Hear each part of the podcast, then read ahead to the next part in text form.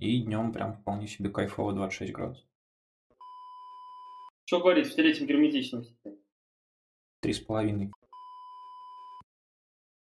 На счет три тогда. Раз, два, три. Та-та-та-та-там. Всем привет. Снова... А, все, спутал. Сейчас. Та-та-та-та-та. С вами новый выпуск SIT Cast. И сегодня у нас два гостя, оба из солнечного Средиземноморского государства. Это Николай Баранов. Николай, привет. Привет. Привет, привет. И Михаил Акурский. Миша, привет. Привет, привет. А, сегодня мы помучаем ребят, поспрашиваем у них, как они докатились до жизни такой. Ну и надеемся, что к нам присоединится Леша, который, собственно, этот выпуск и организовал. Спасибо ему большое за это. Давайте тогда начнем, например, с Миши. А, Миша, расскажи вообще, как ты попал в IT-индустрию, где ты учился и какова у тебя была первая работа? Так, ну хорошо. А в двух словах, э, ну я так понимаю, что моя жизнь всегда была где-то около, ну не, не столько около компьютеров, но как-то около техники, прямо скажем. Сын инженеров, внук инженеров. Так что это было то самое. То есть у меня, у меня очень рано появился компьютер. У меня первый компьютер появился в 98 году. То есть я так уже достаточно рано до Самары. Ну, официально это был не мой, моей старшей сестры, но тем не менее. Короче, поиграть в дуб можно было. И с этого понемногу, конечно, процесс приобщения, скажем так, к технике пошел. Школу я заканчивал, я окончил университет на Яновой. Вот. И опять же, там мне повезло преподавателями. У меня уже в средней школе э, программирование вел господин из Аэрокоса, Виктор Пшеничников, вот, который мало того, что он, он, он прилично давал Паскаль, очень хорошо все объяснял, и он кооптировал желающих в участие в олимпиадном программировании. Устраивал и э, кружки по этому поводу, и мы участвовали. И я поэтому, опять же, как-то достаточно рано начал, на, начал этим заниматься с этой точки зрения. И когда начал, пришло время поступать в ВУЗ, уже, собственно, вопрос особо не стоял, чем заниматься, был скорее вопрос, куда. В итоге я остановился на госуниверситете а, и окончил его по специальности компьютерная безопасность. Так. Математика, криптография. Так что как, как-то так. А с работой... Собственно, я начал работать, опять же, достаточно рано, еще студентом, по-моему, курса не помню, второй или третий, третий скорее это был курс. Собственно, никакого особо приличного кода в те времена я произвести не мог, поэтому начинал, как многие, работал, э, программировал на PHP за еду практически.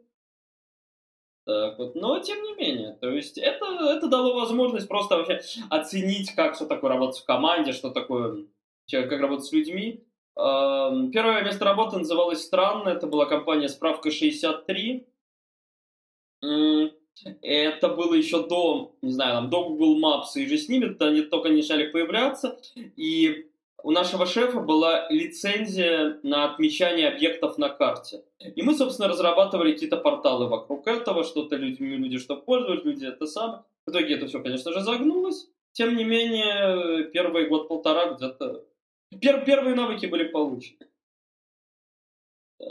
Мальчик, которого взрастили инженеры. Я вот из начала твоей истории такой себе аналогию привел. Хорошо, спасибо большое. Николай, а у тебя как сложилось со стартом? А, у меня было очень интересный, на самом деле, бэкграунд. Я тоже учился на Янова, в университете на Яновой, но сменил школу. А, и в классе в 10-11 у нас был курс по бейсику, который мне на то время дико не вкатил. Вот, я решил, что, черт, я буду инженером, поступил в аэрокосмический на факультет конструкции двигателей летательных аппаратов. Э, закончил его э, и пошел работать в СКБ «Прогресс». И понял, что те задачи, которые передо мной ставятся, они либо однотипные, либо ну, не дают мне так, такого кайфа от решения их. То есть, по сути, это был копипаст. Я начал думать, э, что можно, делать и начал потихоньку сам учить э, программирования, вспоминаю тот самый там Basic Pascal из универа, и в какой-то момент э, мне встретился мой школьный товарищ, который работал в компании Altarix, они набирали курсы джун, джунов на такой конкурсной основе. Вот. Закончил эти курсы и начал работать в Altarix. Вот, и кайфую от решения клевых задач до сих пор. Спасибо. А это какой год был? Э, это был шестнадцатый год. Миша, а у тебя когда, получается, первый опыт работы? А, так, давай-ка сообразим. Если я в пятом году поступил в ВУЗ, это где-то 2007, я думаю. Ого. А, можешь немного рассказать, вот особенно для наших юных зрителей и слушателей, как в 2007 было с самарским IT, что ты вообще вокруг видел себя? а, Самарская IT, ну в том виде, насколько я это помню, а, была идея какая? То есть, значит, было несколько, комп, было несколько компаний а, крупных, которые активно, активно нанимали людей, активно а, работали на Запад. Был, был уже NetCracker, это точно, была Magento, по-моему, и кто-то еще, не помню название. А было, не, было несколько самобытных каких-то компаний, таких вот, а, которые ну, вполне себе, скажем так, э, мирового уровня софт с высокими зарплатами. И я просто с этим сталкивался, я сталкивался с компанией CQG, я к ним ходил на курс по C++. И они по, по итогам этого курса хотели себе каких-нибудь джунов набрать, собственно, меня не взяли, но, тем не менее, немало опыта я в этом получил. Вот. А, и было огромное количество всяких мелких вот таких вот э, компаний, но в массе, в массе своей это были именно какие-то вот э, по, по разработке веб-приложений. Э, все пытались урвать кусочек нарождающегося пирога, сделать какой-то портал, который будет удобен, не знаю, жителям города и так далее, и ну, как-то это монетизировать, в первую очередь рекламу. А ты сам как пошел? А, так и остался в веб-разработке или что-то еще пробовал? Нет, получилось как? То есть вот я работал год в этом месте, оно, в общем-то, фактически развалилось, я ушел. А после этого еще два года я оставался в веб-разработке. Я работал в компании, эм, секундочку, как она называлась, Самара сегодня, samartoday.ru, возможно, кто-то помнит такой сайт, он по сей день существует. Это крупнейшая местная медиа, местный э, новостной сайт, э, принадлежал господину Барышеву, который, собственно, край, крайне опытный журналист сам, и действительно, а, а, скажем так, а, никому не кланяясь, проводил журналистику, брал интервью у тех, кого хочет, писал о том, о чем хочет. Как следствие, никакой господдержки у нас не было. Зарплаты платились полунерегулярно так как это было после кризиса 2008 года. Но опять же, это было интересное место, потому что, опять же, работать около новостей, ну, не знаю, мне это нравилось. И это дало, опять же, мне получить дополнительный опыт. Опять же, по работе в команде, по, по разработке. Это было все еще печь. И вот уже следующее место работы, мое третье, это я уже могу назвать первым настоящим серьезным программированием, потому что это был не веб, это не какие-то странички на PHP клепали, а это была компания IT Universe, э, и там уже была разработка на C-Sharp.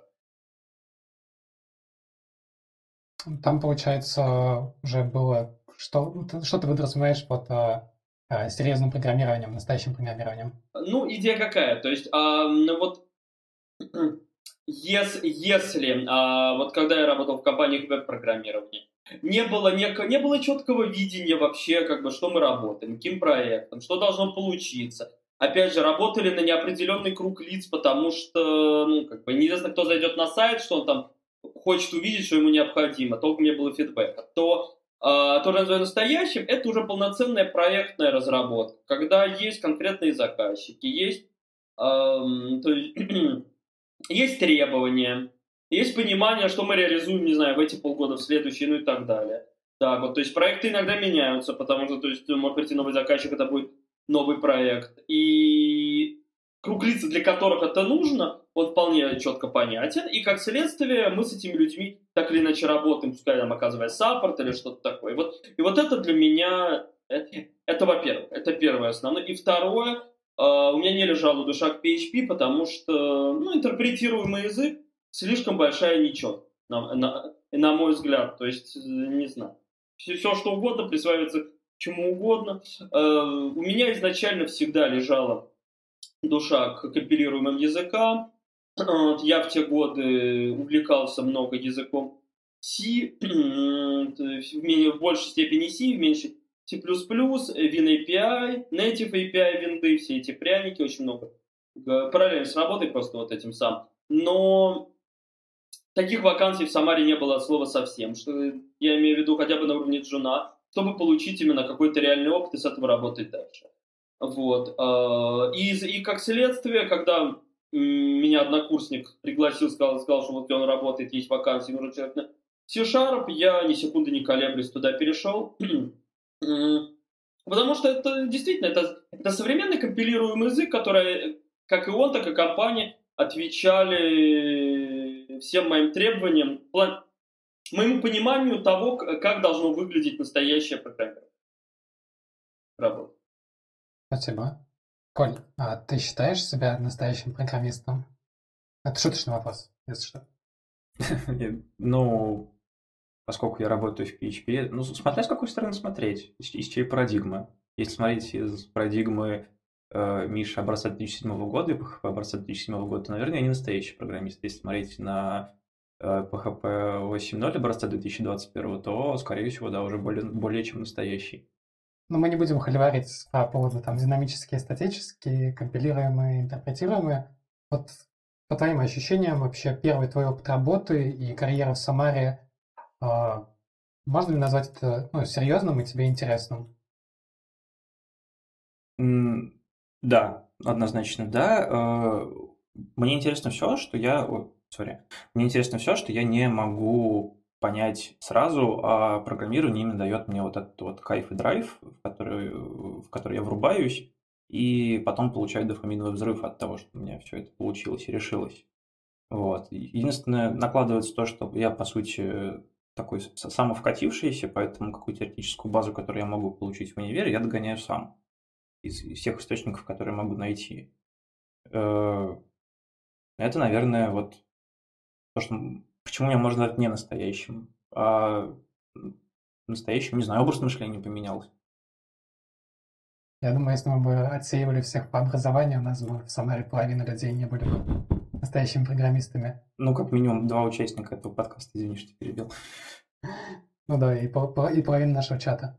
А, на самом деле, ну, вроде бы интересный, хотел сказать, нестандартный опыт, но на самом деле достаточно стандартная история. Человек без вышки именно по IT вкатывается в IT, но у каждого как-то начало карьеры, да, и первая работа, они по-своему приносят какие-то требования, да, и личность человека сказывается на том, как он прокладывает дальше свой путь. Вот можешь рассказать подробнее про то, как ты рос, да, и немного забегая вперед, получается, всего за 4 года дорос до такого, что смог релацироваться? А, так, окей. Ну, нужно, наверное, начать с предыстории, что после универа я пошел работать в ЦСКБ и работал э, инженером не по своей специальности, потому что так сложилось, что они как-то не устраивают, э, ну, не, не, всегда устраивают тех, кто к ним приходит в нужное дело. Э, я там столкнулся с жесткой водопадной системой э, в плане постановки работ и непонимание людей, которые там работают, что будет дальше. То есть у них там есть какая-то разнарядка, они выполняют ее, а общей картине через год я так и не увидел, что они что-то осознают. Есть заказ, мы делаем. Вот. Э, перейдя в программирование, я увидел э, четко построенную систему того, что будет с проектом через месяц, через год, через два года. То есть roadmap, привет. Э, и именно научился общаться как сокомандник, как равный участник процесса, а не как подчиненный винтик, не знаю, если можно так сказать. А, и да, это в том числе поменяло мышление, потому что сейчас я иногда неосознанно выдаю что-нибудь такое софт-скилловое просто в обычной жизни, что очень помогает. Вот. И, ну, собственно, уже подходя к этому вопросу, как ты докатился до переезда? докатился до переезда. А, это, если, если мне не изменяет память, это был год 2018, когда мы, в принципе, узнали о возможности переехать. Потому что Израиль не такая страна, куда просто релацироваться по оферу. Э, получается, моей на тот момент девушка уже сейчас супруги, э, одна из одноклай, одногруппниц э, переехала по программе МОСА. Это программа, которая завлекает молодых евреев и их родственников плане там, мужей, жен э, в Израиль, дает им выучить иврит и дает какую-то стажировку. Ну, в случае стоматологов их готовят к получению медицинской лицензии. И мы решили посмотреть, попробовать, почему бы и нет. В 2019 году мы начали базовый учить иврит в Самаре, э, и уже было понимание, что через год мы переедем. Вот, поскольку мы выбрали я выбрал для себя программу, э, которая включает в себя иврит-стажировку, то я решил, что я ничем не рискую в этой ситуации. Как минимум я вернусь, э, постажировавшись в крупной компании, получив опыт работы с другим стеком технологий, нежели чем в России. Но пока все складывается, я надеюсь, что хорошо. Ну, будем скрещивать за тебя пальчики. А если не секрет, там без раскрытия NDA, что за стек? Что за работа? А секретов нет, я еще ничего не подписывал.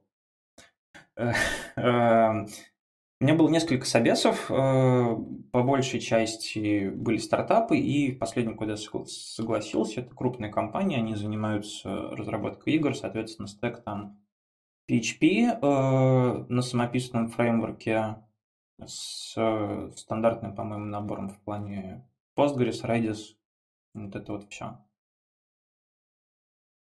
Спасибо. Миша, а, а про собес, кстати. Про собес, кстати, если мы упомянули. Да, люки по-прежнему там требуют круглый, не круглый, и вообще вот как он проходил. Это к вопросу про тестовые задания. Делал ли а, ты? Смотри, это очень зависит от компании. То есть первая компания, куда я собесился, это финтех-стартап. А, и у них все ребята были на аутсорсе из России и Украины. И собесил меня русскоязычный э, архитектор, который такой, ну, судя по всему, у них просто горела вакансия. Они брали любого, и у меня фактически не было собеса, что, ну, такого технического, что мне насторожило. Поэтому я им отказал. Э, а вот конкретно вот этот, было три этапа. Первый был скрининг с HR, где дали тест, э, который у меня есть несколько вопросов в плане почему я должен знать, если могу это загуглить, э, если я знаю, в какую сторону гуглить. Э, второй был уже с, э, технич... с, тех... с тем лидом. Там было, да, интересно. Там мы в моменте разговора просто говорили какие-то паттерны выхода решения ситуации. И третий был с CTO. Он был в очень общем плане вопросов, ничего экстраординарного. И четвертый был рекомендации, судя, ну, запрос рекомендаций, и потом мне просто позвонили. То есть тестового не было? Как такового, вот у меня было четыре собеса. Максимум, что было из тестового, это тестик, э, который я бы счел скорее скринингом, чем тестовым заданием.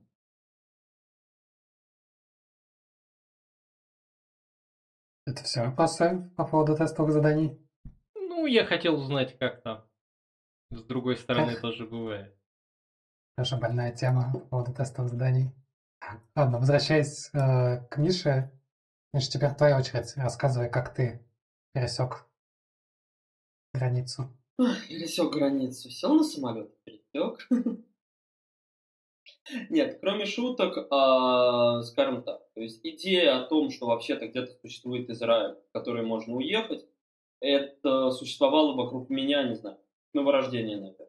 Потому что большая еврейская семья, все все знают, все все это самое, никто ни от кого ничего не скрывает.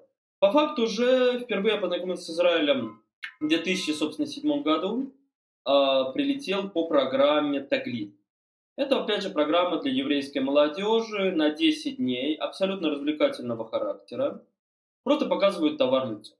То есть 10 дней возят по экскурсиям, кормят, поят за счет Израиля. Это все, все бесплатно для участника. Так вот. И просто рассказывают про возможности. То есть встречаемся с людьми, встречались с людьми, были какие-то, я не знаю, то есть вплоть до мэра какого-то города, по-моему, к нам приходил и что-то с нами разговаривал. Так. То есть это, это все на уровне государства очень серьезно организовано. Вот. И после этого я действительно серьезно задумался о том, что ехать надо. Что если есть возможность заниматься любимым делом, но при этом жить около моря, то почему бы и нет? И получать чуть больше, да? Да, однозначно, однозначно. А, ну, скажем так, на тот момент, блядь, 2007 год, что там, третий курс, я, я не думал еще такими категориями, получать больше, получать меньше. То есть в тот момент, что называется, не знаю, если хватало на пиво и сводить девушку в кафе, то это уже было очень круто. Вот так. То есть ос- ос- осознание всего этого пришло позже. А, по факту же в силу, в силу ряда причин я немного подзадержался в России, то есть не уехал. Сразу же сначала закончил вуз, там, там еще разные были вещи. В итоге, в итоге к 16 году я таки, я таки окончательно собрался. Плюс политическая ситуация в России, прямо скажем, меня не радовала, и с каждым годом становилось все печальнее. Вот, и я понимал, что, ну, как в том анекдоте, что я не знаю о чем бы, но ехать надо. Так что, вот где-то в конце 15-го я прошел консульскую проверку и э, переехал в Израиль. Я, я не хотел связываться с программой МАСА, а потому что это было бы, не знаю, это было бы там порядка 8-10 месяцев э, существования в стране. Да, это возможность учить иврит, толком ни о чем не думать, все дела, но э, не являясь гражданином. То есть это студенческая виза, и как следствие все сопряженные с этим проблемы. В другой стране у тебя нет паспорта, нет ID, нет это самое, есть просто студенческая виза. Э, я, я, честно говоря, не хотел с этим связываться. Я считал, что это для меня лично будет потраченное время, если я могу сразу подучить иврит и пойти работать. Собственно, и поэтому я сразу сделал гражданство. Переехал в Израиль как гражданин. Но опять это была программа. А, там была программа обучения программистов. К тому времени у меня за плечами уже было 16 э, год, у меня, у меня было 9 лет работы программистом за плечами, и из них э, порядка 5 лет работы Java программистом. Да, где, где-то 5 лет. И я не очень понимал, а зачем мне нужна программа обучения программистов, но боссы программы меня уговорили, сказали, что уважаемый. Это даст тебе возможность жить в дешевой квартире. Ну, это социальное жилье. Там. То есть э, на занятия можешь не ходить. По факту же они, а, они заработали денег, потому что они получили плюс одного человека. Так вот, я получил возможность учить иврит в том живя в том же доме, где и учебные классы, и действительно очень мало платить за квартиру. Первые полгода гражданину Израиль платит достаточно серьезные деньги, это называется корзина абсорбции, и я полгода, я полгода жил на корзине. Я продолжал немного работать на свою самарскую компанию, с которой я уходил, Вот, э, но это были деньги, что называется, на пиво и популярно. То есть э, в том плане, что просто на базовую жизнь, мне кажется, не хватает. И а, ближе, ближе, к концу, ближе к концу, а, эти полгода я учил иврит, и ближе к концу вот этого полугода, безусловно, выплаты денег к изучению иврита, собственно, я начал ходить по собеседованиям, искать работу. И, в общем-то, так и получилось, что ровно к концу полугода я подписал свой первый контракт в Израиле. Ну, и такой же вопрос, как и Коля, собственно, без идей, что за контракт, что за технологии? А, окей, стек технологий, значит, последние 9 лет я работаю в Java мире, собственно, Java, Java Backend, а, фреймворк Spring, сейчас это Spring Boot, ну и, собственно, весь environment, который вокруг этого, те же Postgres и Redis, Сейчас э, контейнеризация, собственно, Kubernetes, Docker, от которого Kubernetes уже отказался, Helm, все-то, все тому подобное. Ну и Linux, э, Unix-based environment. Дивный новый мир. Да. Это, это, это мой стек последние 9 лет и на необозримое будущее. Смотри, мне вот интересна тема скажем так, образования в том числе. и тема возврата, возможно. Ну, во-первых, коротенький вопрос, да, планируешь ли ты, допустим, если это не секрет, вернуться в Россию, или ты уже окончательно все, я гражданин другой страны? А, я честно могу сказать, что теперь вот проживя уже 5, без малого 5 лет в Израиле, я понимаю, что я себя гражданином именно России, по большому счету, никогда и не ощущал. Потому что творившее, творившееся вокруг трэш меня всегда очень сильно отталкивал от России. И сейчас, проживя уже 5 лет в Израиле, врастя полностью, опять же, у меня достаточно легко прошло столкновение с культурой, потому что я очень многое знал, еврейские праздники, все это дело. Вот. Не то, чтобы я был в Самаре каким-то завсегдатаем синагоги, но тем не менее. То есть э, для меня это было все достаточно близко. Вот. И сейчас, э, живя уже столько времени здесь, я понимаю, что нет. Назад э, ходу нет никакого.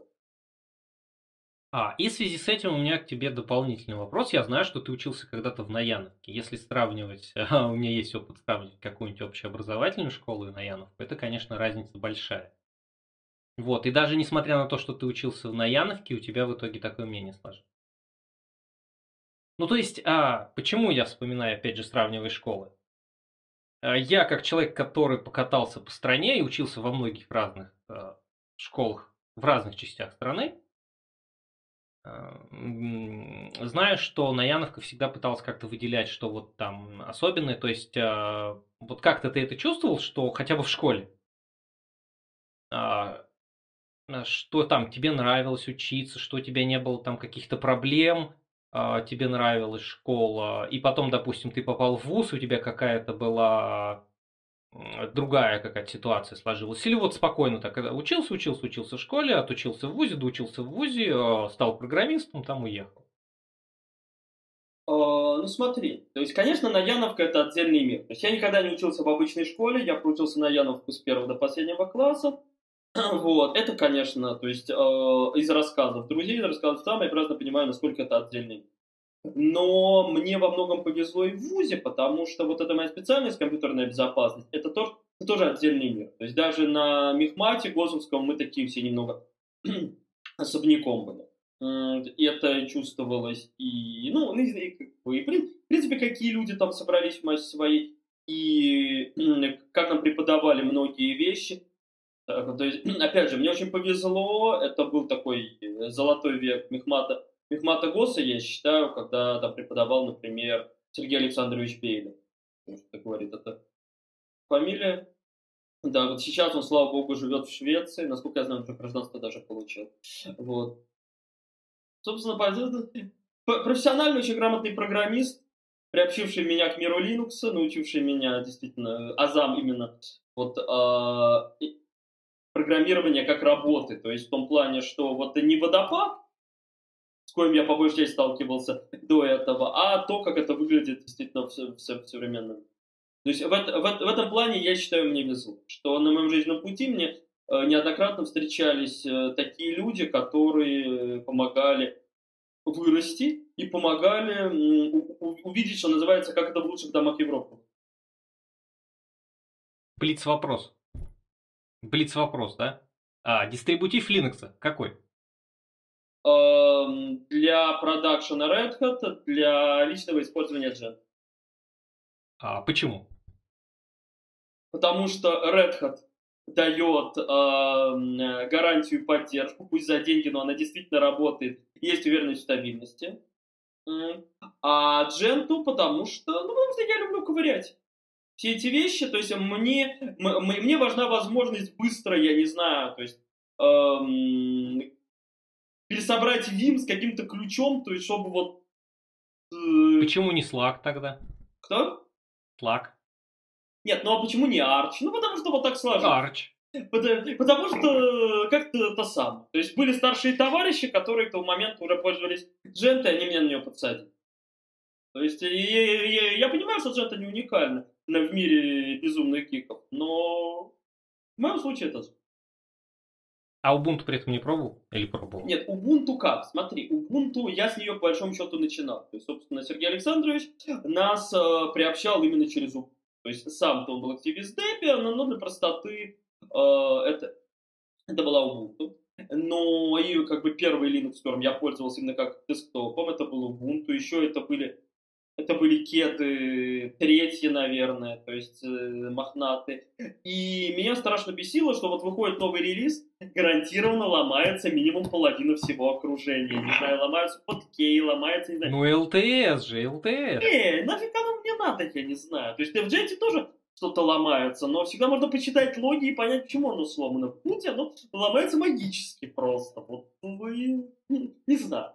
То есть я, я после этого, я сталкивался с Ubuntu еще пару раз, а, я не сам это устанавливал, а, грубо говоря, от каких-то э, third-party компаний приезжали какие-то образы, где какая-то там система сборки уже настроена, еще что-то, это все на Ubuntu. И каждый раз я снова думал, боже мой, слава богу, я больше с ней не имею никаких дел с этой Ubuntu,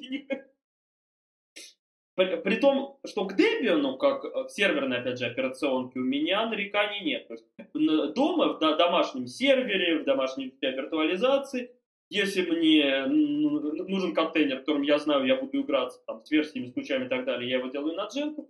Если я хочу что-то, что пускай просто стабильно работает, не знаю, сам у меня поднят условно, пускай это будет Debian.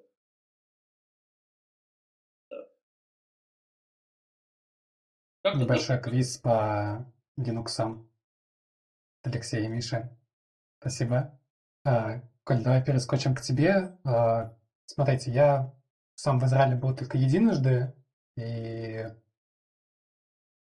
ну, так, знаете, в целом косвенно рассматривал переезд, и некоторые моменты, например, обязательная служба э, в войсках, пускай даже в таких войсках, да, и при таких условиях, как там есть, меня немного смущало. Вот, Коль, как ты к этому относился, как человек, который вот буквально переехал, и что ты вообще об этом думаешь?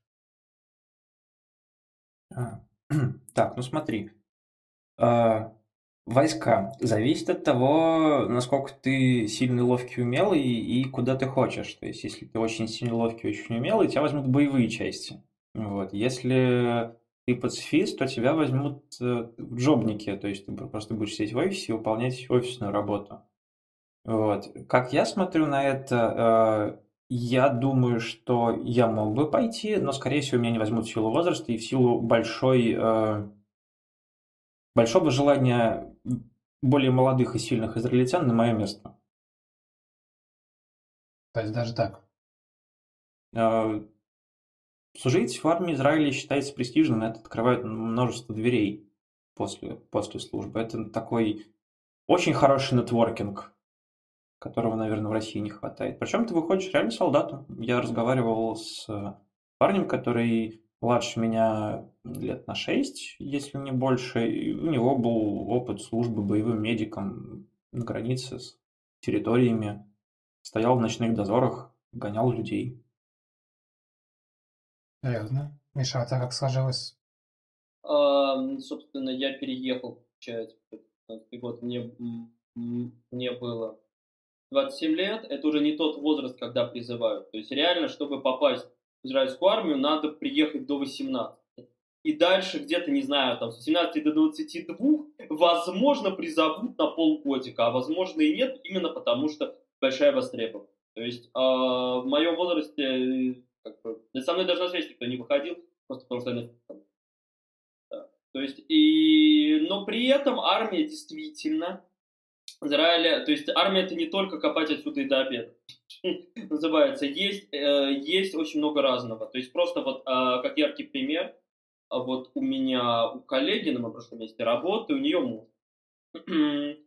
А, то есть арм, армия проводит скрининг старших классов, выискивая всех наиболее талантливых. В первую очередь, насколько я знаю, именно компьютерщиков, чтобы утащить их в свое программистское подразделение. И э, идея какая? То есть армия готова оплатить учебу, тут как бы высшая платная, но, но есть много грантов, и в том числе всегда есть опция через армию. А после этого надо будет на армию 5 лет отработать. И вот, собственно, ее муж, он, э, вот ему так вот армия оплатила учебу, и после он пошел работать программистом в армии. А в армии абсолютно конкурентные по рынку зарплат. То есть армия, это структура богатая и платит людям. И, собственно, он так в армии остался. И вот сейчас вот он вышел, на, назовем так, на пенсию. То есть человек, помню, 40 лет, 40 лет из армии уходит на пенсию. Он вышел в чине, по-моему, подполковника, что ли. То есть, как бы опытным, грамотным начальником программистов. Устроился начальником компьютерной безопасности, насколько я понимаю, в какую-то очень крупную сейчас фирму. И, собственно, ему теперь армия платит пенсию, а плюс абсолютно молодой мужик работает э, начальником над технарями вот так. Это, это вполне себе карьера, я считаю, что это очень крутая карьера через армию.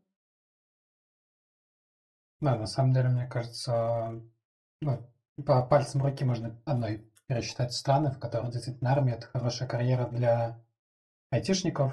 Ну, вот, получается, Штаты, Израиль и, наверное, еще парочку каких-нибудь в Швейцарии и все.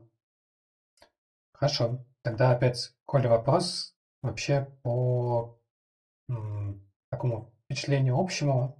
А ты, получается, попала не совсем на удачное время, чтобы полностью окунуться в жизнь, а местную но в целом, что тебе понравилось и от чего ты прям тащишься после переезда, а что, может быть, ну, было раньше лучше? А, да, попал я, мы приехали в интересное время, э, потому что сейчас э, по прилету ты должен отсидеть 14 дней карантина строгого, не выходя из дома. Э, и получается, мы отсиживаем эти 14 дней, выходим, у нас 3 дня свободы, и в Израиле наступает второй локдаун с запретом выезда из города. Поэтому жизни как таковой я посмотрел только спустя полтора месяца. Что понравилось, это климат. Не скрываю, мне очень нравится в ноябре ходить в шортах. Всем советую. Э, понравилось отношение людей к тебе, как бы это странно не звучало, и ощущение безопасности. Нигде безопаснее я еще себя не ощущал. Здесь я могу выйти в 2 часа ночи, э, и не бояться, что кто-то сейчас меня спросит за, за что-то. И не бояться ментов в том числе. Ну, вообще тут не, не, не поспоришь. Весомый аргумент. Миш, а у тебя уже получается такой опыт большой, вот, но, может быть, что-то помнишь из самых таких ранних воспоминаний своих, что тебя, не знаю, вдохновило на то, чтобы остаться, поощрило, твой выбор, а что наоборот, почему скучаешь? Mm. Хороший вопрос. Не скучаю. Сложно сказать, честно говоря. Я бы еще раз так не придумал. Почему я скучаю? А, такое. То есть я обычно где-то раз в год прилетал. В Самару, да, пройтись по местам детства и немного поностальгировать, это приятно. Одну неделю. А после этого желательно улететь обратно. Вот. А, а так, с чем столкнулся, ну, оч- очевидно, что, конечно, главная сложность это язык. Uh, то есть, да, действительно, в большинстве мест всегда найдут или русскоязычного, или люди знают английский, или что-то. Но это все равно. Это все равно всегда это была сложность, особенно поначалу, не знаю, я звоню в банк, голосовое меню на игры. Надо, надо пытаться разобраться вообще, куда нажимать, чтобы даже чтобы добраться до живого человека. Как, как вот... То есть, um, большому счету, мне кажется, у меня только вот последний год где-то иврит дошел до такого уровня, что перестал быть э, по-настоящему серьезной проблемой в бытовом плане. То есть для меня больше не проблема поднять трубку и позвонить на какое-нибудь учреждение о чем-нибудь договорить. Да. То есть а поначалу, поначалу все было гораздо сложнее. Хотя, конечно, здесь, э, я согласен, здесь все готовы помочь, всегда с удовольствием, в меру сил, найти русскоязычного, найти что-то это самое. Я, я так покупал первую машину. То есть я взял БУ с руку ивритоязычного, как необычного человека, вот, и потом мне надо было, я, я нашел там кое-что не работало в ней, мне надо было с ним созвониться просто буквально в тот же день вечером и выяснить, кто это должен делать, он ли сделает или я, мы не смогли найти общий язык, он такой мне по-английски говорит, а, вот я вижу своего соседа, он знает русский, сейчас он нам поможет. Просто дал трубку другому человеку, который шел просто мимо него по улице, объяснил ему на иврите, что надо, и дальше я с этим человеком договорился по-русски и все. Да. То есть от... Извини, извини, вспомнилось. Мы русские друг друга не обманываем. Нет. Брат 2. То есть А, смотри. А у меня вопрос к тебе. А что тебя царапнуло, когда ты приехал? Я просто скажу, у меня одноклассник уехал, вот он в Америку уехал. И вот первое, на что он нам обратил внимание, вот он, он был на, нашей, на одной из наших программ, это дороги, конечно. Вот что тебя, вот, вот что-то ты приехал и такой, раз, вот, вот это меня. А, впечатлило, я не знаю, обратил ты на это внимание? А, знаешь, наверное, наверное, в принципе, как люди любят свою страну. Как люди вообще относятся к тому, что вот Израиль это то, чего не было очень долгое время, и насколько это великая ценность, и как, как надо вообще, то есть, а, что хочется его построить так, чтобы он развивался, чтобы ну, не возникла больше ситуации, чтобы его нет. И действительно это очень чувствуется и во всех и, праздник, и в повседневности. И да, да, здесь как бы здесь большая, здесь большая сложная политическая жизнь, и все, и многие друг друга не любят, и все на свете, но все сходятся в одном. На, на, насколько они любят язык. А, для меня после России, после того, как бы, ну действительно, насколько вообще в целом неоднозначное отношение к России как государству, и у меня у самого, и у окружения, и у многих людей, насколько сильно именно полярно наши мнение к стране, я был очень удивлен. Удивлен и поражен, в крайне, ну, в крайне позитивной степени. А, здорово. А у меня тогда вопрос, сказывается ли это как-то именно на IT-сфере, потому что есть такой аспект, что страны, в которых какие-то технологии в первую очередь появляются, они потом отстают от стран, в которых эти технологии просто завезли. Вот сказывается ли вот то, о чем ты говоришь, именно, ты чувствуешь как-то это на IT-сфере именно, вот что люди пытаются там как-то IT развивать? Нет, смотри, конкретно на IT-сфере, вот именно в плане технологий, работы в Израиле, нет, это никак не сказывается. Яркий пример, не знаю, там, Viber, насколько я знаю, это израильская разработка. Я не знаю в Израиле ни одного человека, кто бы пользовался Viber, честно. Да. То есть, э, WhatsApp и Telegram. Два, два основных, э, две основных системы. А, тут скорее другое немножко. За счет того, что страна а, очень многие технологии стала внедрять гораздо раньше, например, та же Россия, то сталкиваешься, что, не знаю, то есть в России вот всякие онлайн-услуги банковские, они очень сильно развиты, очень-очень крутые, потому что они внедрены достаточно недавно.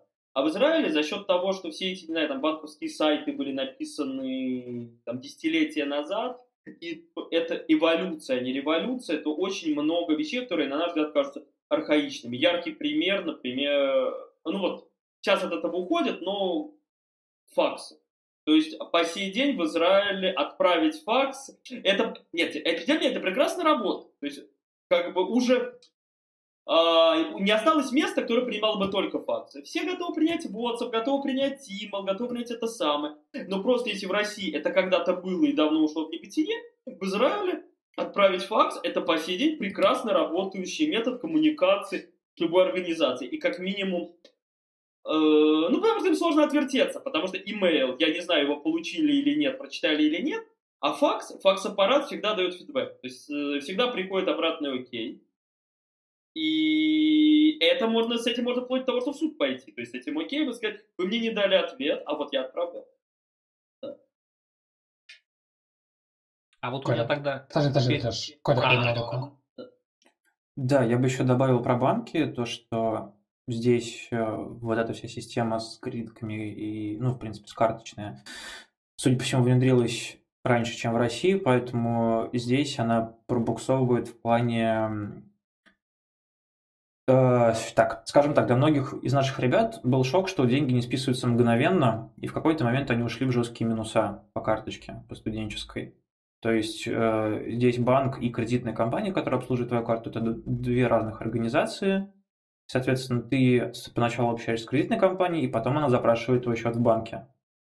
И не, не понимаю вот этих нюансов, которые, я так понимаю, из Штатов завезли, которые там были каком-то там, может, 90-х годах, они до сих пор здесь живут. И живут чековые книжки, что для меня тоже было шоком. Может спокойно арендодателю 12 чеков подсчитать и жить себе спокойно.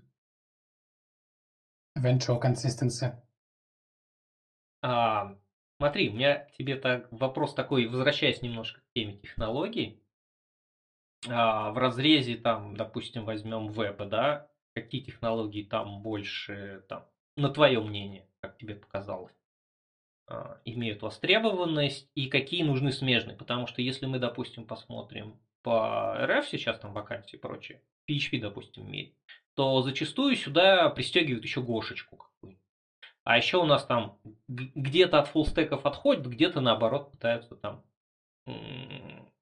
больше упирать на это. Вот какая ситуация именно там на рынке в этой вот в этом разрезе там?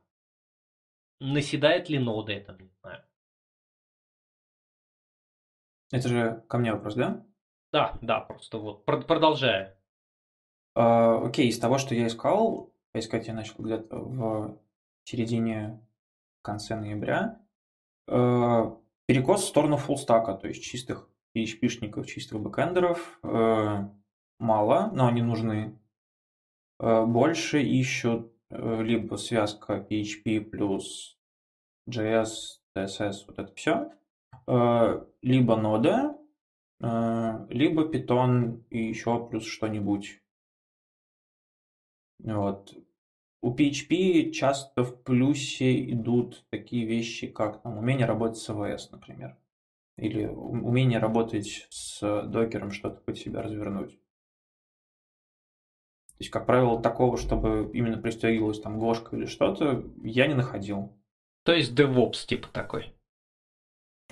Ну, сервер-сайт DevOps, да. AWS очень много видел. То есть, прям, То есть как чис... advantage именно, что ну, будет круто, если ты знаешь, как общаться с AWS. То есть чисто вот бэкэндом типа ты занимаешься, такого мало? Мало, но есть. Еще штука в том, что я привык, допустим, в России заходить на HeadHunter и напрямую связываться с компанией, с их рекрутерами. Здесь я захожу на условный Glassdoor, и в 70-80% случаев я нарвусь на кадровое агентство, которое, откуда тебе позвонит человек, вы с ним мило поболтайте, и, скорее всего, тебе не перезвонят. И, соответственно, то, какой ему список выдали, кого нужно найти, скорее всего, он в этом тоже не особо шарит, и беседа может пустую пройти. У меня было два таких прозвона. Я сейчас не могу работать, поскольку, да, да я на массе по студенческой визе. Я сразу говорю, что, ребят, вы клевые, но маленький нюанс, я ищу стажировку, вот, могу работать за бесплатно, даже не за еду. Вот, но, тем не менее, какого-то фидбэка не было. Вот именно от кадровых агентств и через координатора, и, и сам я вот как-то нашел. А, у меня такой же вопрос, кстати, Михаилу будет. Вот он из Явы мира. А, насколько там вот а, специализация актуальна? Хороший вопрос. Давай так, CS, CSS тебя требует? JS тебя требует? Нет, нет, нет, нет. Меня нет. Тут идея какая? Есть понятие fullstack программиста, есть понятие Python программиста. Фуллстеки есть. Но я себя не позиционирую как fullstack. Я про CSS и же с ними знаю, что они существуют, но и не более того. С, с, с, с фронтом, особенно современным, все эти React ы и так далее, взаимодействуют чуть менее, чем Я знаю какие-то слова, но не буду. Вот. То есть, но при этом э, есть компании, для которых, которым нужно и даже в одной и той же компании в рамках разных задач, видимо, может понадобиться нужно fullstack и, может нужны чистые То есть просто, скажем так, fullstack, с него не будут требовать глубокого понимания бэкенда, он будет на бэкенде, не знаю, там, на свой писать, еще что-то. А я себя позиционирую чистый бэкенд-программист, как следствие, э, хотят глубокого знания многопоточности, синхронизации, что такое race condition, и как со всем этим делом работать, как, как отлаживать, как смотреть слепки памяти, как это все анализировать. Я, я думаю, что с фуллстека такого требует никто не И у меня вдогонку вопрос в эту же сторону обеим нашим гостям. А, допустим, один из вариантов развития, мы опять же в одной из программ это обсуждали, это а, выступать с точки зрения бизнеса. То есть ты достаточно хорошо технически же подкован, понимаешь, это можно сделать, это сложно нельзя. Насколько а, такая ветвь а, в принципе существует или существует вот или человек от бизнеса, это человек от бизнеса и в, технологиях ничего не понимающий. Вот насколько реально программисту, допустим, развиваться, ну, бэкэнд сейчас будем брать только, именно вот в эту сторону. У меня есть ответ, э, я просто точно знаю, ну, ты вот в корпорации, где я работал, корпорация Amdocs, ну, огром, огромная корпорация, не помню, 30 тысяч сотрудников по миру или больше даже. Вот. А вот конкретно в нашем проекте у нас был человек, у нас был архитектор, это мой шеф с нашей стороны, который чистый технарий, с которым который в первую очередь проектирует именно развитие системы, как мы это, как взаимодействуют компоненты, какие технологии мы используем. Вот, это одно. Но был архитектор, который работает со стороны заказчика, и он больше работал именно в плане проектирования взаимодействия между нами и third-party компонентами, то есть всякими API внешних компаний, с которыми мы взаимодействуем, это раз. И, и два, на нем было, он занимался расчетом бюджетов, то есть понять вообще, как, как, как у нас, э, как будет развиваться наша система. То есть, а как это будет выглядеть, когда, не знаю, будет миллион клиентов в этой системе. А какие будут нужны сервера, как это будет, какое, э, какое количество, как это все и сколько это будет стоить. То есть это, это есть, как минимум, я точно знаю, что есть такое развитие, э, и это, и это востребовано.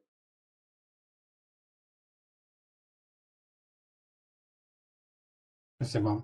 Так, я ворвусь с немного запоздалым вопросом. А, тема рекрутинга. А, действительно, в России если мы говорим о каких-то таких попсовых а, вакансиях, то это в основном а, Headhunter, вот. Но из мировых практик, да, есть LinkedIn, и я вот, например, достаточно долгое время пользуюсь в основном только им.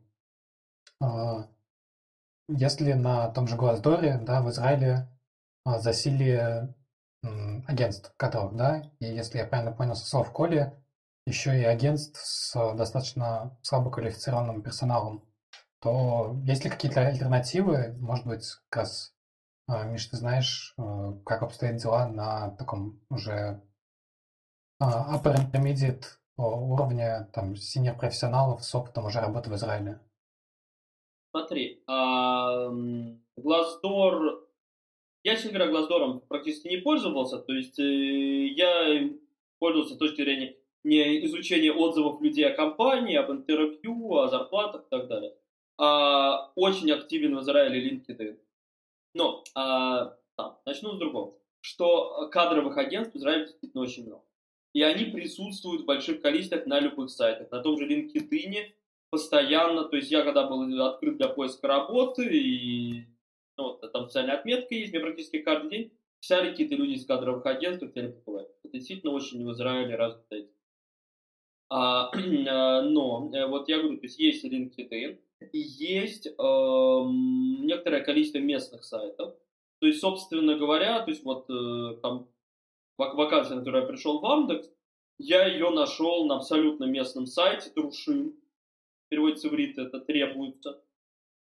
Так, вот, то есть, эм, и отправил свое резюме, мне перезвонили и с этого. Так. То есть я к тому, что основное это LinkedIn, но много много местных. Коля? Да, я еще добавлю, что есть такая опция. Э, если у тебя друг э, работает в каком-нибудь стартапе или компании, ты можешь через него спросить, и он подойдет спросит, не нужны ли нам какие-то программисты, и, возможно, будут нужны. У меня так одно из собеседований было в один из стартапов. Девочка стажируется там, они начали искать программиста, именно PHP-шника и я с ним побеседовал. А как вообще со стартап-тусовкой там? Э, с моей точки зрения четырехмесячного пребывания здесь все завязано на стартапах. Э, секрет успеха в том, что ты делаешь стартап, его замечает кто-то из крупных игроков, и вот вы уже не стартап, а часть корпорации. Ну, это если он выстрелит. Но, как я понимаю, экономика заточена под множество маленьких бизнесов и прочих, и ну, среди всего этого стартап создать достаточно просто в экономическом плане. Были бы люди, были бы деньги. Ну и в плане денег, если не секрет, какие зарплаты?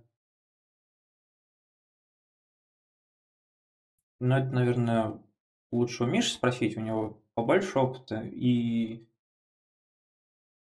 я слышал вот за всю свою практику только одну вилку, не знаю, это выше рынка или ниже рынка, поэтому мне кажется, Миша лучше в этом плане. Ну, давай сейчас, прежде чем Миша раскроет секреты, твое ощущение. Мое ощущение нормально, но потом налогами все отобьется. Окей. Миш, что скажешь на это? Ну, вот, э, исходя из своего текущего сейчас вот э, э, реального опыта собеседований и нескольких офферов, которые у меня были, из которых я выбирался, а я могу сказать, что сейчас, скажем так, назвать рынком уровень э, senior backend девелоперов в Java мире, э, я могу сказать, что месячная зарплата, окей, будем говорить в долларах, как более понятный, в валюте где-то от 10, э, ну где-то, наверное, от 10-11 тысяч долларов в месяц это рынок. А что про налоги скажешь? Коля прав, действительно все съедает налоги? А, ну, как? Не все съедают налоги. Идея? В Израиле прогрессивная налоговая шкала. То есть, а если люди, которые зарабатывают мало, налог не платят практически нисколько, то дальше, чем выше зарплата, тем более высокие, высокие, высокие становятся налоги. Для вот такой вот зарплаты, которую я назвал сейчас рынком, налог составляет, просто подоходный налог от 35%. Ну, а все налоги открыты или как в России ты платишь там часть, а еще за тебя работодатель платит? А, история такая. Большую часть налогов платит сам сотрудник. Работодатель там платит что-то, но для него это не очень много. Тут скорее эм, есть дополнительные, скажем так, формы отчислений. То есть, ну опять же, то есть там вот пенсион. Там что-то что пенсионное платит работодатель, часть пенсионных э, платит сам сотрудник. Или есть такое явление, это называю, на иврите это называется Керенаштальмут, что-то типа, что-то типа, в оригинале реальная идея это была учебный фонд, что человек раз сколько-то лет может получить немаленькое количество денег и пойти чему-то новому учиться. А, смысл в том, что а, ежемесячно откладывается специальный фонд, я не помню, честно говоря, в цифрах, типа 4,5% от зарплаты, кладет работодатель, и 2,5% от зарплаты после налогов кладет сам сотрудник, все автоматически, после чего это копится 6 лет, и каждый седьмой год э, эти деньги можно получить не, необлагаемый налог.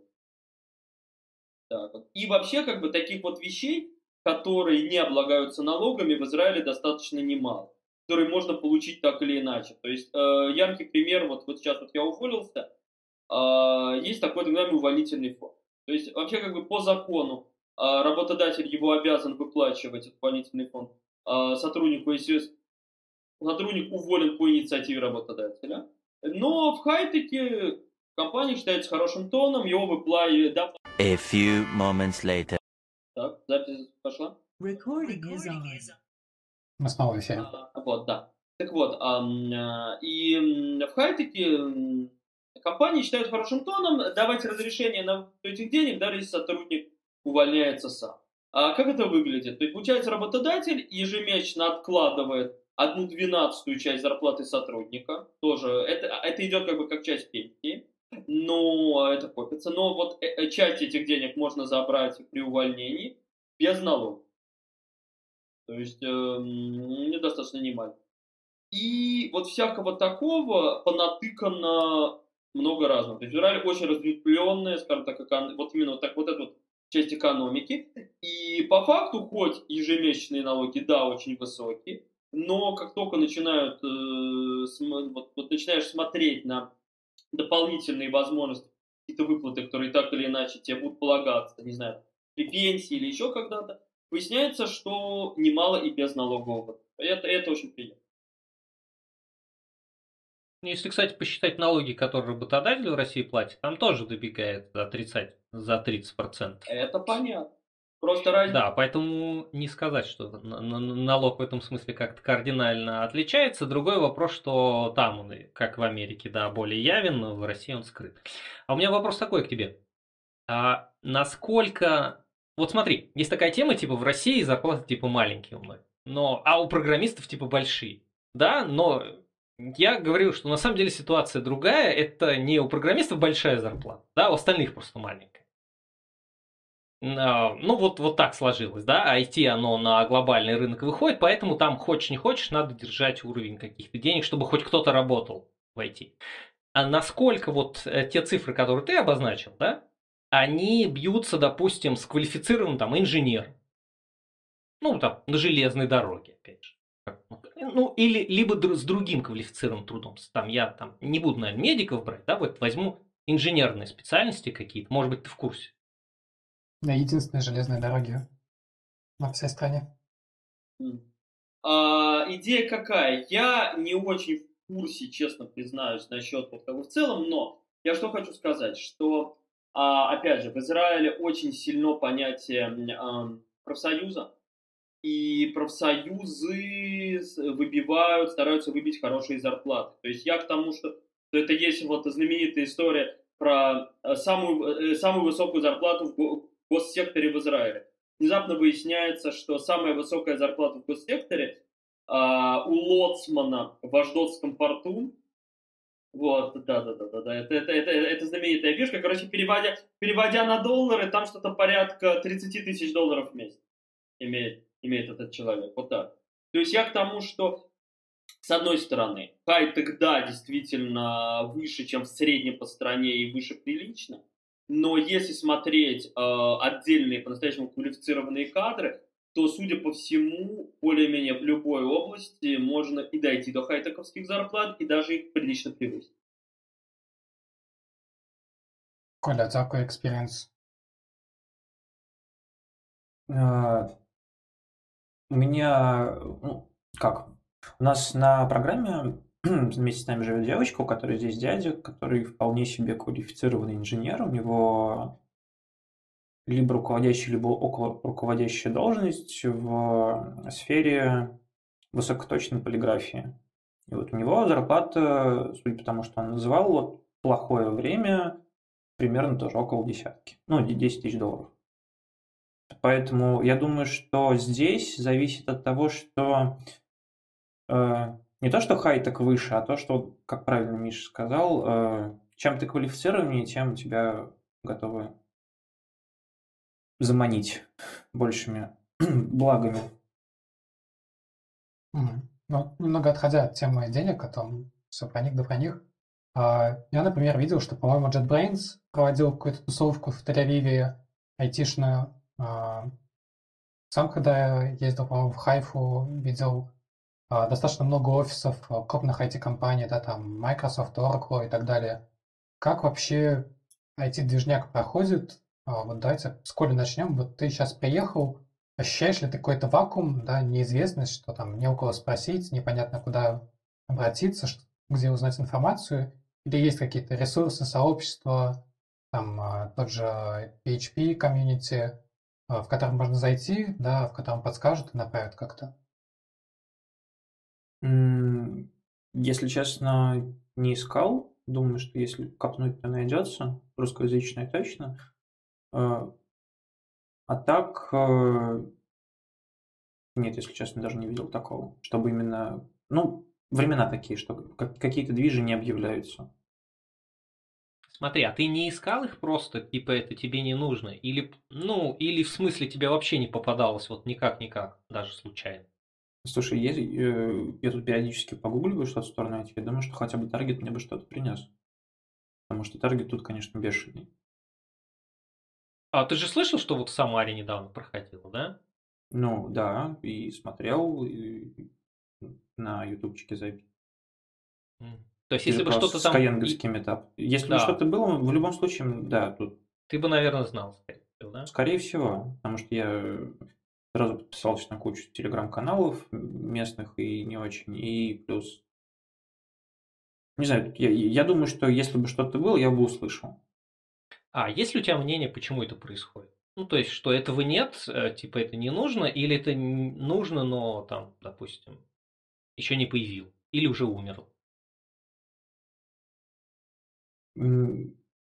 Я думаю, что однозначно нужно, просто, опять же, из-за короны никто не хочет с этим заморачиваться сейчас.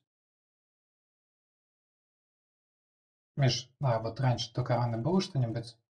А, да, конечно. То есть эм, на самом деле, то есть достаточно регулярно проводятся конференции, метапы, очень, очень, очень много. То есть, э, в первую очередь, в Тель-Авиве, конечно. Я сам кое на чем был. То есть, э, я, я был на конференции, лет назад я конференции от тех же JFrog по DevOps составляющей. Где-то года полтора назад, да, вот полтора назад я был, был очень большой AWS Summit от Amazon и тому подобное. То есть тусовка была, Просто сейчас а, из-за короны все ушло, окончательно все ушло в онлайн.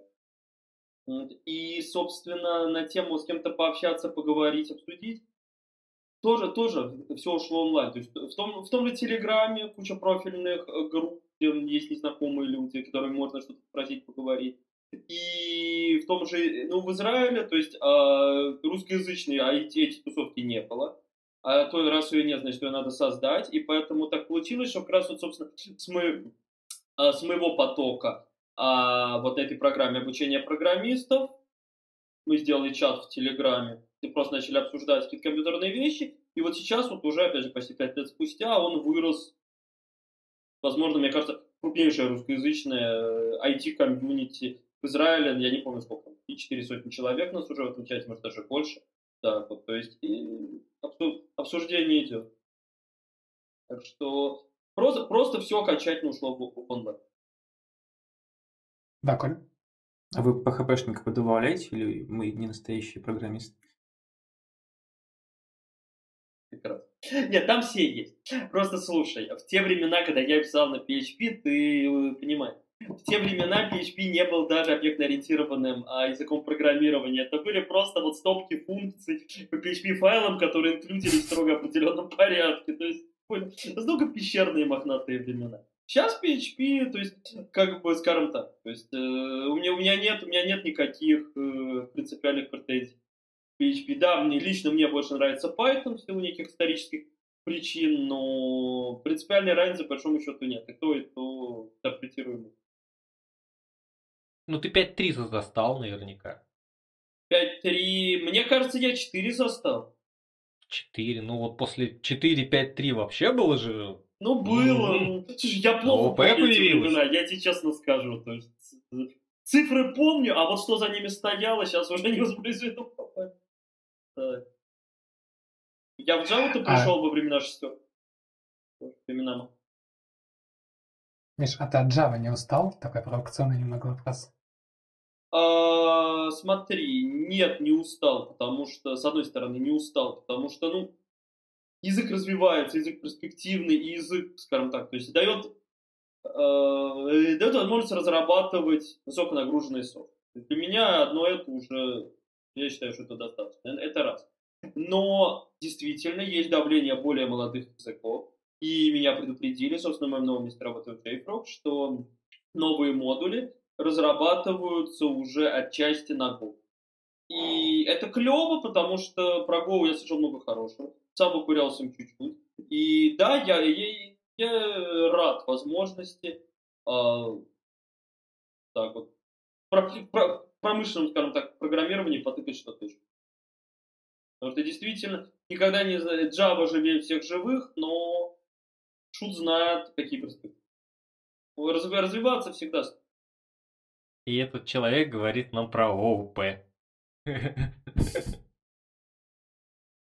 Коль, такой вопрос к тебе. При всем уважении к PHP, вот, планируешь ли ты в той же стезе развиваться или... Ну, ну, как тебе объяснить? Вот у тебя сейчас получается ситуация, что есть возможность остановиться, подумать, да, и спланировать свое будущее. Вот, каким оно тебе видится с учетом всех твоих перспектив? Да, я и этим вопросом задумывался, пока я тут рефлексировал. А, я думаю, что ближайший, наверное, год-два, возможно, меньше, год, а, буду еще работать как PHP и параллельно добивать Python, который я тут успешно начал с Udemy, Udemy и YouTube. И потом буду ходить в ту степь. Как-то мне он веселее видится сейчас. PHP.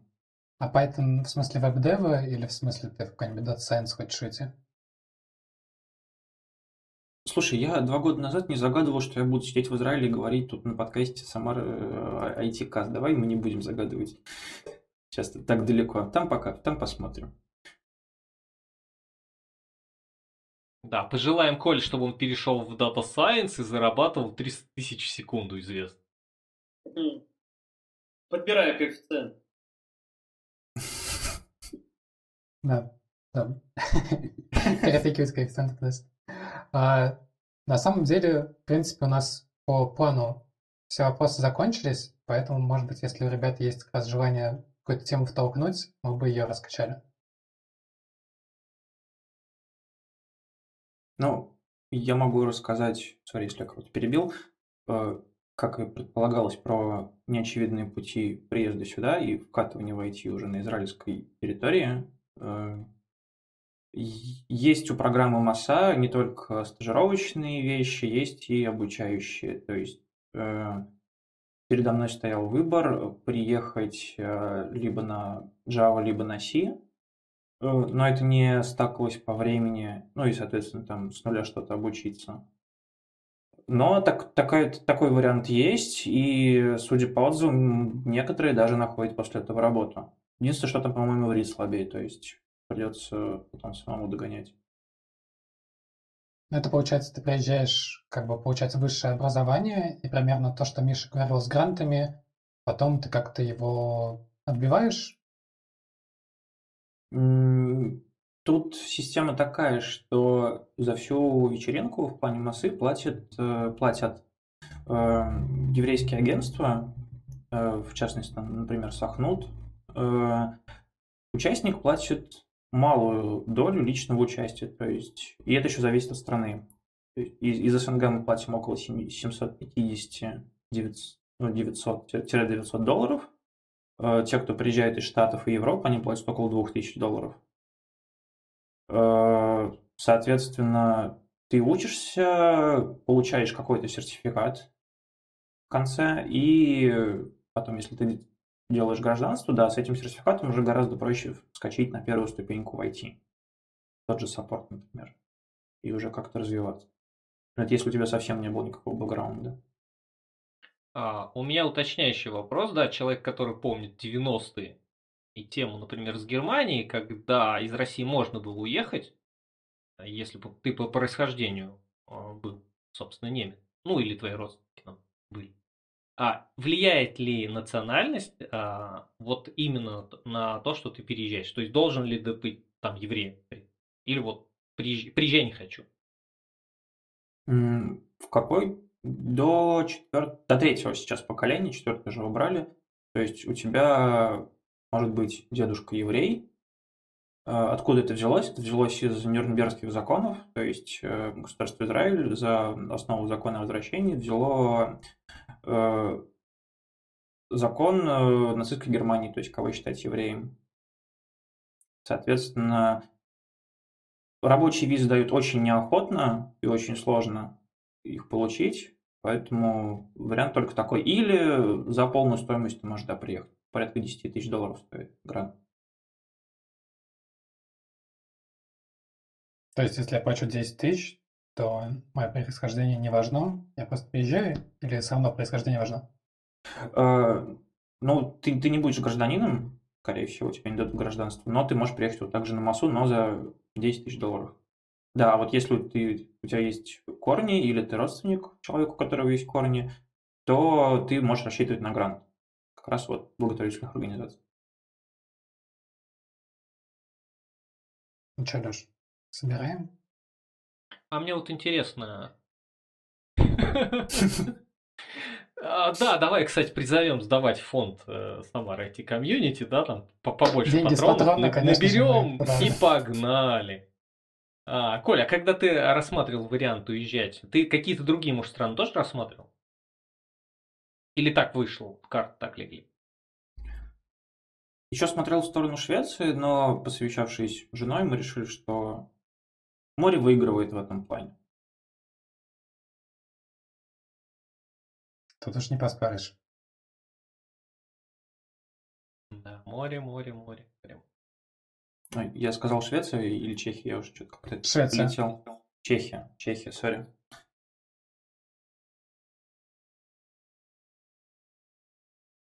Окей. Миша, у тебя какая-нибудь тема? Ты по JFrog, ну, мне, конечно, интересно, но я так понимаю, что ты еще не особо там пощупался, не особо с кем я еще, нет, я, я, я еще не вышел пока работать. У меня со следующей недели начинается это все. Со мной сегодня вот они созвонились, сказали, что да, так как э, карантин, поэтому, в общем, все происходит удаленно.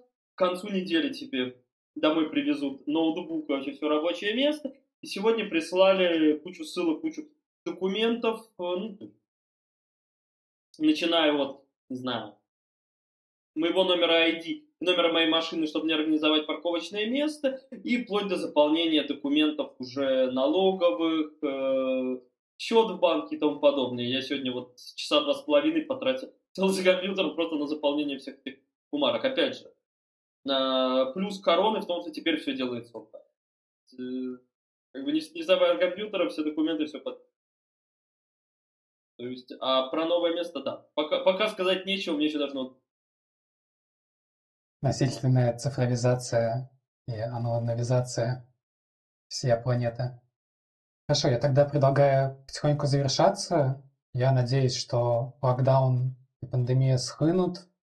Вот. Мы, может быть, не с переездом и не с обучением, но чисто к вам записаться на подкаст. Приедем на моря, вот, и проведем все это вживую. И заодно поспрашиваем, получается, у Коля, как он обжился, а у тебя, как ты продвигаешь разумное, доброе, вечное в JFrog. И по традиции для наших слушателей мы бы хотели от вас получить какие-то наставления. Вот. Да, Миша, с тебя начнем. Что бы ты хотел пожелать нашим телезрителям? Я хотел пожелать, читайте документацию. Там, там все есть. Коль, а у тебя какое пожелание? Э, я бы пожелал не бояться перемен и просто впитывать новое. Алексей? А, не знаю, ты застал меня врасплох. Я уже все хотел, что хотел, узнал. А, я по-прежнему буду агитировать всем как-то более коммуницировать между собой, опять же, в контексте того, что, видимо, локдауны вот сейчас у нас второй, по всей видимости, заваривается. Может быть, там в будущем какой-то будет третий. Налаживать связи. Я за развитие комьюнити. Ну, я, вдохновившись рассказами ребят, пожелаю вам всем любить свою родину, не насильно, а именно то, что нравится вам, и родное сообщество, и даже если вы куда-то уезжаете, не забывать про существование Самарайте комьюнити, приходить на подкасты не только как слушатели, но и как гости, рассказывать, где хорошо живется, где может быть не очень, вот, и быть онлайн, быть на связи. Всем большое спасибо. Всем пока.